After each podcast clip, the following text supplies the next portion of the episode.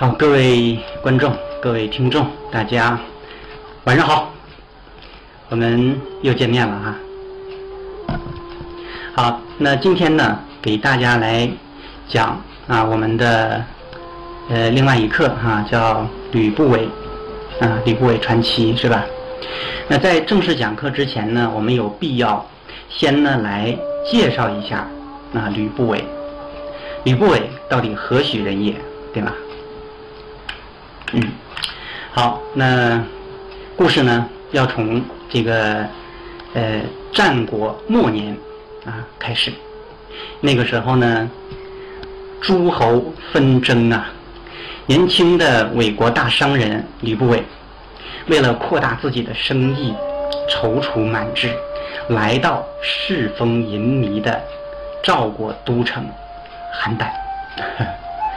参加了一个空前绝后的拍卖会，他呢先买下了孤女啊，也就是说没有人照顾的哈，一个小女孩子叫云江啊。随后他用汉室天价买走了啊稀世珍宝，什么东西呢？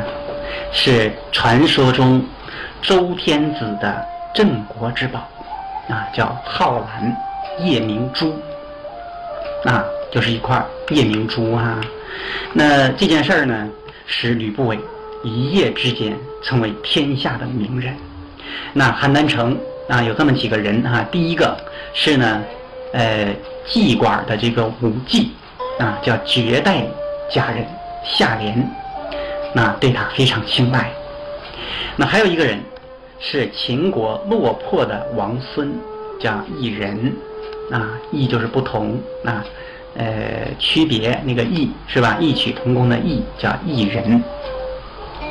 还有一个人呢，是这个赵国的丞相，那是战国的四公子之首，叫平原君。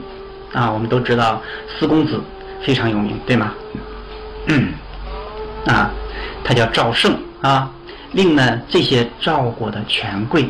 刮目相看，哇，这个人太有钱了，是不是？啊，那我们再看吕不韦呢，对武季夏莲那可是一见钟情啊，那所以呢，他便想方设法，几经周折，啊，终于如愿以偿，那得到了夏莲，并且呢，给他改了个名字，叫赵姬，那就是赵国的哈。那这两个人呢，情投意合，如胶似漆。这块呢，我们就不多讲。大家呢有意向哈，你们可以去看一看啊，这个电视连续剧那就可以了啊，《吕不韦传奇》这样一个电视连续剧哈，里边交代的非常的清楚啊。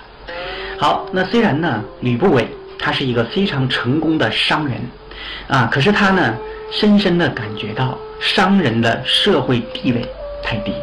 在乱世争霸的年代，那那赵国呢？跟秦国相比，这个赵国太弱小了，所以他又萌发了去秦国从政的啊这样的一个想法。啊，那吕不韦呢，深谋远虑，利用这个秦国的人质，就是前面呢我们交代的这个叫异人的哈，就是呃他，那他部署。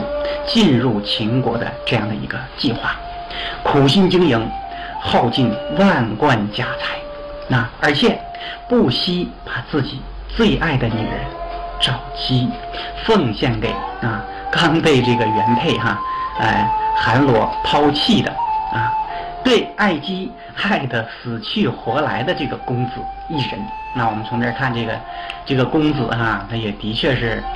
不太像话。我们现在都知道什么“朋友妻不可欺”，对不对？他呢，却看上了人家的媳妇儿啊。那我们看看啊，这个呃，吕不韦呢，就把这个美女哈，就送给了他，那以图呢他日这个异人呢，他能够回国做国王啊。那如果这个赵姬她生的呢，如果是儿子，那那就能够继承王位，做秦国的国君呐。那在秦国，那后来哈，秦国攻打赵国首都邯郸的时候，这个赵姬他果然生下了一个儿子，那那这个儿子就是呢，日后统一中国的大家知道是谁了吧？秦始皇啊。那这里边呢也很有故事哈。那有人说呢，在这个赵姬啊当时已经怀孕了哈，送给这个异人之前已经怀孕了。那有人说呢，这个秦始皇实际上是吕不韦的孩子。那这块呢还有待考证啊。好，那吕不韦呢啊，他带着异人一家，那就是异人和赵姬嘛，那逃往秦国啊，在途中那由于赵军啊他的追捕。赵姬啊，还有这个他的儿子赵正是吧？也就是嬴政，和吕不韦还有一人呢，都走散了。那这个赵姬呢，跟赵正在吕不韦的一个无赖的朋友啊，叫廖矮，那在他的保护下逃到了赵国的深山老林。那这里边的啊每一个角色，那我们都不是随意交代的。这个廖矮，那后边呢？那还是有有有说法的哈，是很有说法的。嗯好，这个吕不韦跟异人呢，啊，顺利的回到了秦国。那异人呢，他就见到了久别的父亲啊，安国君，并且呢，啊，拜只比他大三岁，但是却没有子嗣的太子妃华阳夫人为母。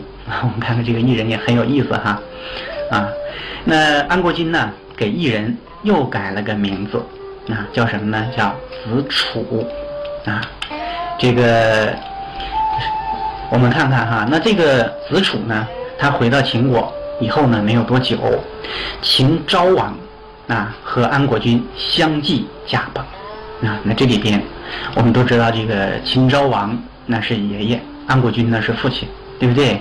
相继驾崩，那到底是怎么死的？啊，不太好说。对不对？那可能跟吕不韦有关系，对吧？好，我们呢，呃，接下来看看啊，那吕不韦呢，他又力排众议，帮助这个公子子子楚啊登上王位，他自己呢又当上了宰相啊。那在与赵国多次的交涉之后，还有谁呢？我们说受尽苦难、离散六年之之久的这个赵姬的母子，也呢回到了秦国，啊，那你看看这里边这个吕不韦哈，他一个商人，通过啊这个安排，巧妙的安排哈，那居然呢当了一个国家的宰相，那你说这个商人是不是很会做生意，对吗？啊，那他也是散尽了万贯家财哈，但是这个生意。做的怎么样呢？我们看看后来哈。那子楚呢，靠着吕不韦啊，帮他找来的催花散，那这是一种药啊，应该是一种药，过着非常淫乱的生活，精血耗尽，元气大伤，在淫乱时中风死亡啊。那吕不韦多年处心积虑，他的这个计划终于得以实现。啊，所以我们现在说交朋友哈，你交什么样的朋友呢？所以吕不韦啊，交这个异人，也就是后来的这个子楚，他是想利用他啊。那这个子楚交吕不韦呢，实际上也是互相利用，但是子楚啊，不能算是一个明白人，对不对？那你当了国君之后，那那怎么可以纵情享乐呢？对不对？那这样的一个朋友，那肯定是。有想法的，对吗？好，好，那吕不韦一家三口团聚在啊秦国的王台上，赵正当然呢就当上了国君，那赵姬当然呢就做了太后，对不对？啊，可是吕不韦呢啊自己就成为了一代商相啊商人宰相嘛，红顶商人，对不对？在我们历史上是有这么一种说法的啊。那在吕不韦啊。他的辅佐和苦心的教育之下，秦王政茁壮成长，渐渐显现出千古一帝的风范。啊，长大了，对不对？那赵姬呢？由于独处深宫，倍感寂寞。啊，呃，吕不韦呢，进这个太后宫陪伴。啊，呃，险些呢，还被这个秦王政捉奸在床。啊，所以吕不韦。他不得呢，呃呃不得不避讳，对不对啊？他讲怎么办呢？他得想办法把自己这个开拓出来，是不是？找一个人代替他。所以呢，他讲犯下淫乱之罪的廖凯啊，廖矮，大家还记得前面我们说这个廖矮吗？啊，把这个人判以宫刑，做成宦官啊，命呢命他进宫为赵姬解烦啊。我们都知道赵姬是太后。对不对啊？老公死了啊，儿子当皇上，所以呢，这个太后没有男人呢身边啊，那他就经常去找吕不韦，但是吕不韦呢，呃，这个也要避嫌嘛，所以他就找一个人去代替他啊。可是这个廖矮啊，他早已经买通了王神医，他在做这个宫宫刑的时候哈，做了手脚啊，所以这个地方啊，其实也不一定说是这个廖矮。他自己做的这个手脚，啊，也一定是吕不韦哈从中协调啊，从中帮忙了，对吧？那这个赵姬呢，在深宫啊，忍受着这个假宦官的百般折磨啊啊，这块呢，大家也可以去哈参考一下这个吕不韦传奇的这个电视剧，嗯啊，所以这个廖矮呀啊很过分，嗯，那吕不韦呢？按照他的意志来治理秦国，他广招门客啊，结识了像李斯这样的一些有识之士，去加固秦国的统治，那并且帮助他呢去排除异己。他开始啊去编写一部融汇百家的啊这个大书啊百家思想的这种大书，这个就是日后流芳百世的《吕氏春秋》。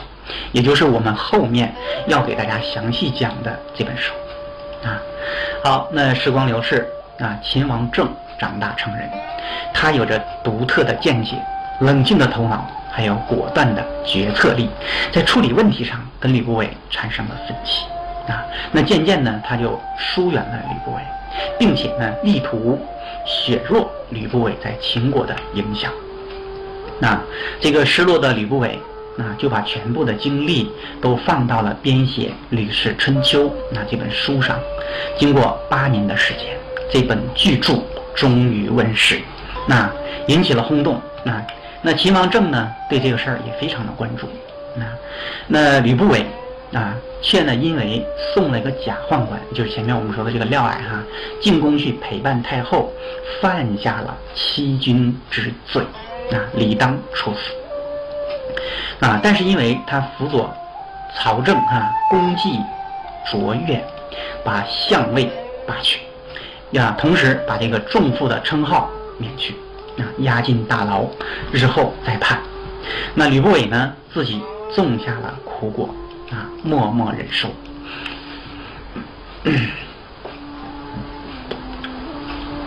那二十七个大臣啊，为这个吕不韦求情，啊，就是。呃，不要被斩首嘛，啊，这个不要杀吕不韦，不要被车裂，是吧？对，这二十七个人全被秦始皇杀了。那司马空那也是个忠臣，他呢不畏所惧啊，仍直言相见啊，去跟秦始皇讲啊，这个终于打动了秦始皇，那释放了吕不韦。那这里边这个司马空，他是非常讲究策略的。那那那二十七个人。啊，他他们都是怎么样？都讲说这个，呃，吕不韦哈有多大的这个功劳啊？呃，怎么怎么样？说是不能杀功臣，是吧？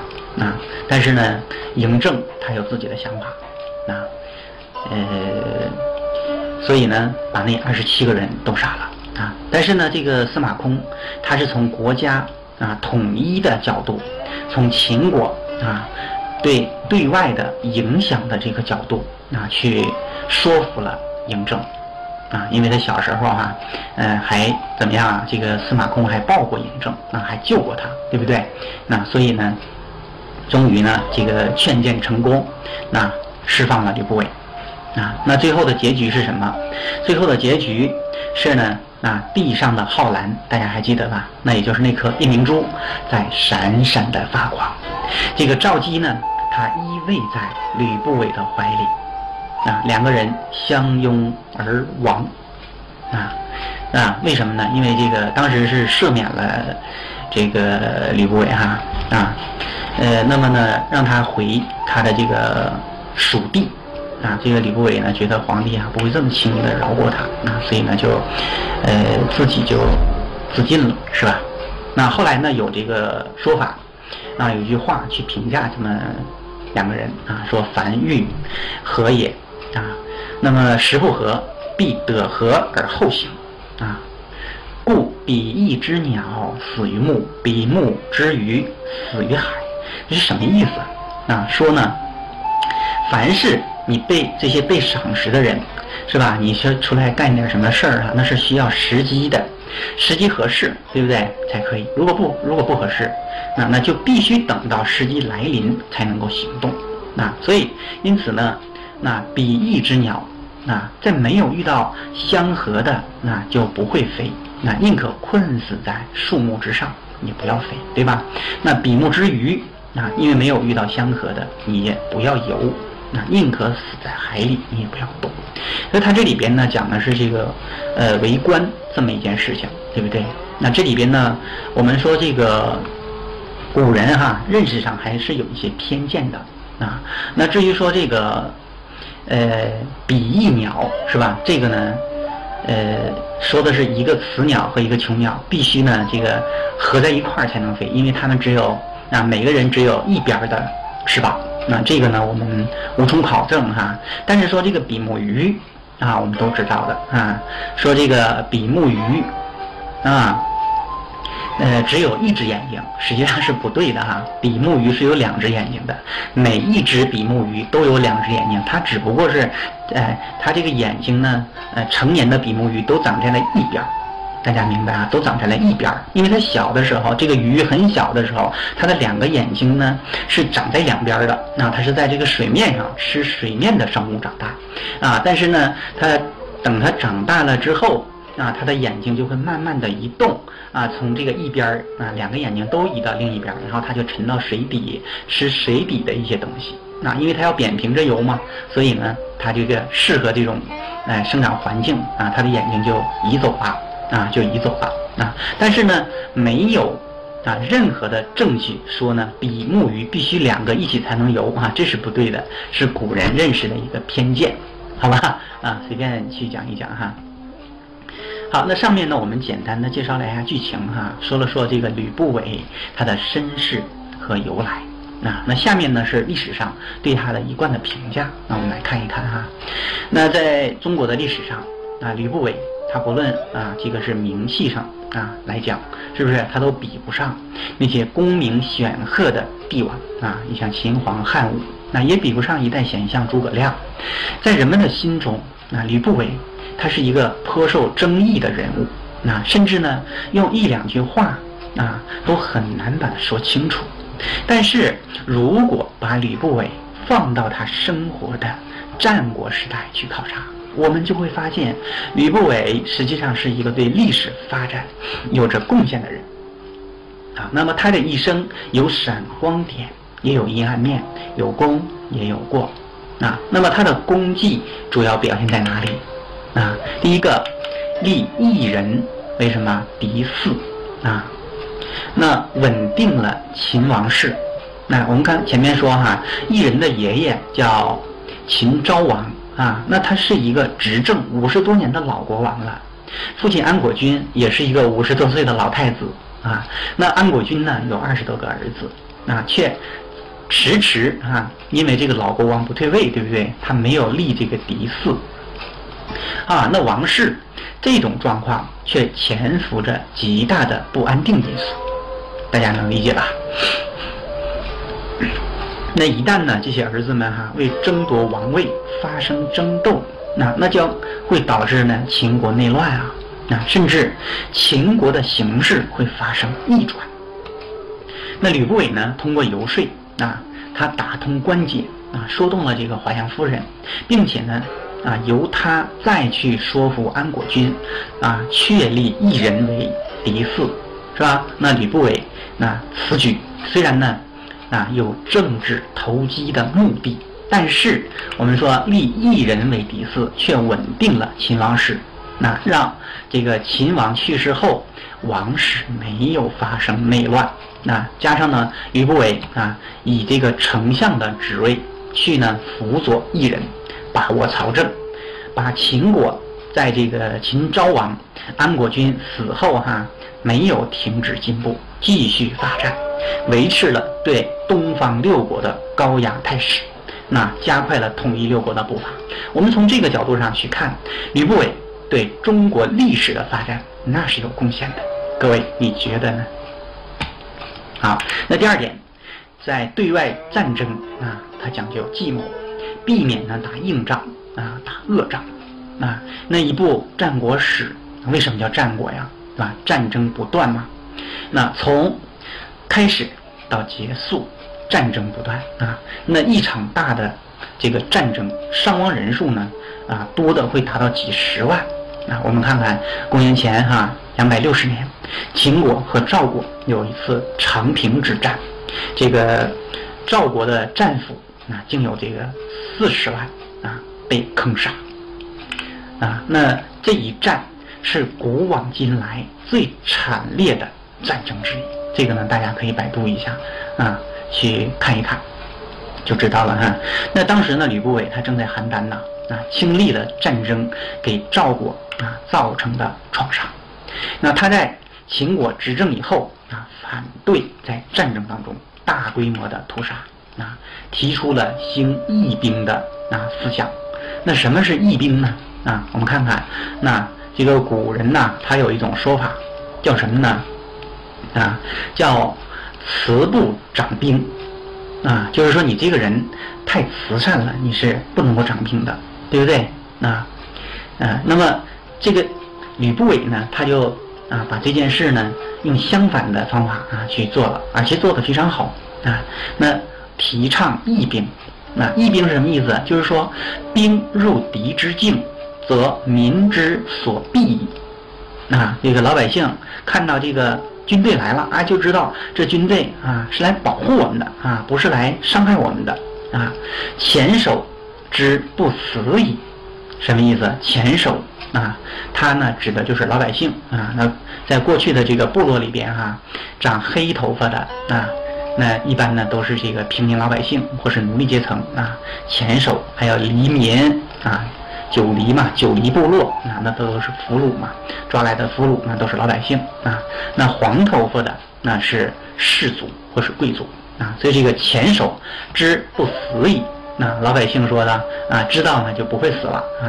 那至于都国之交啊，这个不虐五谷，不掘坟墓啊。所以这个军队呢，到了这个呃，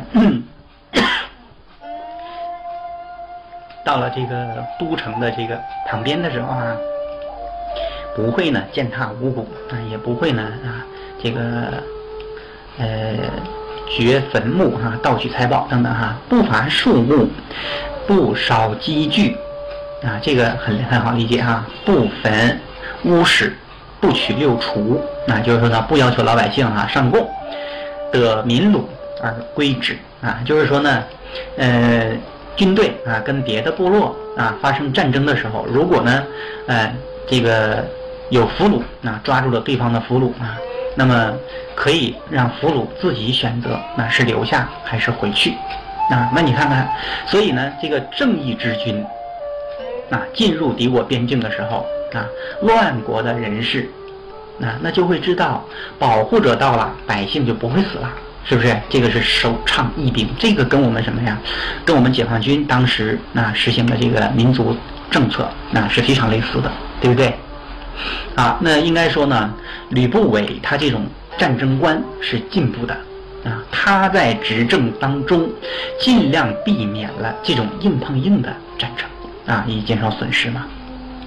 那在公元前两百四十七年，东方五国联合抗秦，是不是啊？那吕不韦那设计将联军的首领啊信陵君和魏王的关系搞乱啊，那信陵君被撤职。那联军遂告瓦解啊，那所以我们看看吕不韦的军事才能的确是很厉害，对不对？我们大家了解过兵法的都知道什么啊？上军上啊，上军上师都一样是吧？上军啊伐谋，其次伐交，再次伐城，是不是这样的道理？所以吕不韦很厉害啊。好，第三个，我们来看看他组织门客编著《吕氏春秋》啊，这个是吕不韦执政期间所做的一件大事。在先秦诸子的著作当中，《吕氏春秋》被列为杂家。其实呢，这个杂它可不是哈这个杂乱无章的这个杂，它是兼收并蓄啊，博采众家之长，并且用自己的主导思想将其贯穿。那这本书呢，它以这个黄老思想为中心，那兼儒墨和民法。那我们都知道诸子。啊，诸子百家嘛，对不对？儒家、墨家，还有名家、法家等等，啊，都把他们糅合到一块儿，提倡在君主集权的啊这种情况下实行呢无为而治，啊，顺其自然，无为而无不为。那用这一个思想，那去治理国家，那对于缓和社会矛盾，使得百姓获得生息，恢复经济发展，那都是非常有利的。啊，呃，吕不韦编著《啊吕氏春秋》，既是他的治国纲领，又给啊即将亲政的秦始皇啊提供了执政的借鉴。这里边呢，我们要说的是什么呀？很可惜啊，那因为呢，吕不韦他个人的一些过失，使得呢嬴政对这本书呢最后是弃而不用，没有发挥到应有的作用。所以《吕氏春秋》它的价值，啊是被后人逐渐领悟，那成为了了解战国哈那诸子思想的重要材料。那不仅如此哈，那还是呢一些这个明君治理国家的重要的参考书啊。那么说起吕不韦的过啊，莫过于呢他在处理和赵姬的关系上啊不干净。利落啊，没能够一刀两断，以至于一错再错，酿成了大祸。那本来呢，当年他把这个赵姬送给了异人啊，那异人称王之后呢，赵姬那可是王后了，对不对？那身为宰相的吕不韦就应该彻底的了结跟赵姬的情缘啊，各得其所，相安无事。哪知呢，他对这个赵姬还一往情深。啊，那么赵姬呢，对他也是呢恋恋不舍。那尤其是这个异人哈，他死之后，赵姬呢守寡啊，那两个人呢，那更是干柴烈火啊，肆无忌惮。你这个事儿让逐渐懂事的嬴政啊怎么看？让这些朝廷的官员啊，还有民间的百姓怎么看？所以这个吕不韦呢，他其实也很精明，他发现你这样下去呢，可能会引火烧身，对不对？啊，那么就主动的停止跟太后的往来了啊。可是后来呢，又办错了一件事情，他推荐了大阴人那廖矮啊，嫪毐是吧？结果引狼入室，一错再错，终于呢啊，落得了灭顶之灾啊。我们纵观呢吕不韦的一生，他呢在没有哈在这个治国的大政方针上出现失误，那是从政的高手。可是呢，却在情感的小圈子里边丧失了理智，迷失了方向，导致啊身败名裂，任人身死。自古多情空余恨，此恨绵绵无绝期。那么功过是非是多情的原因吗？伤人重利轻别离。前月浮梁买茶去。吕不韦前次为功名，把爱姬送给了异人，这是一个交换。后来呢，又为保权势，把太后推给了嫪毐，啊，嫪毐哈。那么作为呢，对他一往情深的这个女人，作何感想？情何以堪？啊，那么人在做事，天在看。各位觉得，那这个女人的儿子？也就是未来的皇帝，啊，对他这个两次抛弃母亲的负心汉，会不会有想法，甚至恨之入骨呢？那何况又弄来了个嫪毐，啊，把母后一世的名声都毁了。吕不韦该不该被车裂呢？啊，好，那我们再看看，当时吕不韦觉得呢自己做商人啊，感觉社会社会地位低啊，当时他用汉室天价买走了啊这个稀世珍宝，也就是说前我们前头说的这个这个呃夜明珠哈，叫皓蓝。那这一举使吕不韦一夜之间成为天下名人，令邯郸的所有的达官贵族啊，包括像武季、夏廉啊，就是后来的赵姬嘛啊，包括这个王孙落魄的王孙啊，异人啊，后来的这个国王嘛，包括啊这个赵国的丞相，那还有呢战国的四公子之首。平原君赵胜等等，这些人对吕不韦都刮目相看。你这样还不够吗？还一定要从政，把一个国家据为己有。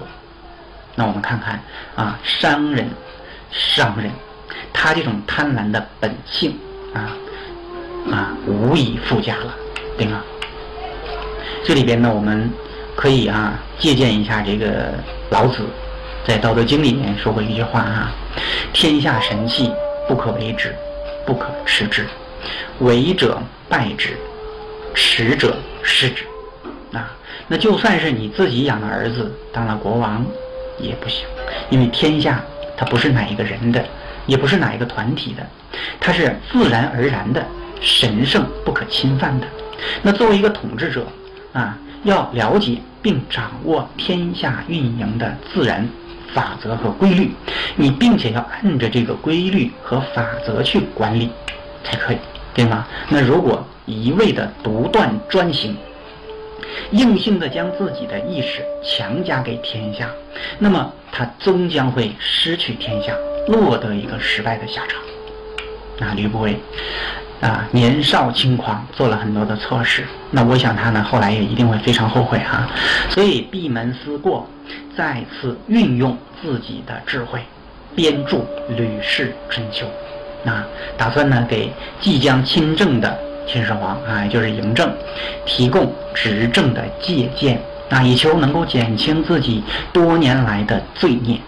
可惜，由于呢吕不韦个人的过失，使嬴政呢根本就。啊，没有看好这本书，那这本书呢也没有发挥应有的作用。当时嬴政可能想啊，你这样一个品质的人，啊，首先出卖朋友，甚至是陷害朋友一人，对吧？其次把自己的啊爱人出卖，啊出卖了，出卖了，对吧？送给朋友，啊，然后呢又找来那么样的一个宦官类似类似的这样的一个人哈，嫪毐，啊，来。这个搪塞，那自己的爱人，这么样一个品质的人，啊，真是无奸不商哈。那么他写出来的书能好到哪去呢？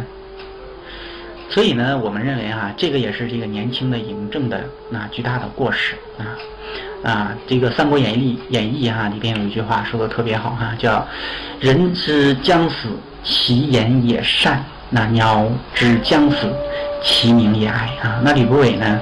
前面啊的确是错了啊，可是呢他诚心改过，那总结自己一生的过失，才写《吕氏春秋》，对吧？啊，那么它的价值啊，那是非常非非同一般的，对不对？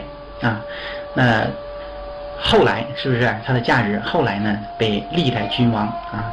呃，所领悟啊，成为了治理国家的这个参考书。如果说秦始皇当时他不戴着有色眼镜去看人啊，或许呢，秦王朝啊不会短短的只是十五年就灭亡了吧。所以呢，我们也不可以再戴着有色眼镜去看人，对吧？那古话说：“书中自有颜如玉，书中自有。”黄金屋，那就让我们重新翻开《吕氏春秋》，那摘取其中若干的精华部分，看看一个大爱如山的父亲。啊，这里边呃到底是不是秦始皇的父亲？啊？但是吕不韦呢，他的确是拿秦始皇当做自己的儿子的，是不是？重父嘛？一个权倾朝野的怒臣，一个富可敌国的商人，一个诚心悔过的智者，最终要告诉我们什么吧？好，那么第一讲我们就讲到这里，感谢各位的收听啊。那么大家呢，呃，关注一下呢我们的呃呃本次荔枝微课的哈呃总课堂的二维码和呢我们呃微信公众平台的二维码啊，那以获得呢这个最及时的讲课的通知啊。再次感谢啊所有朋友们的。啊，陪伴和支持，我们今天先到这里，谢谢大家。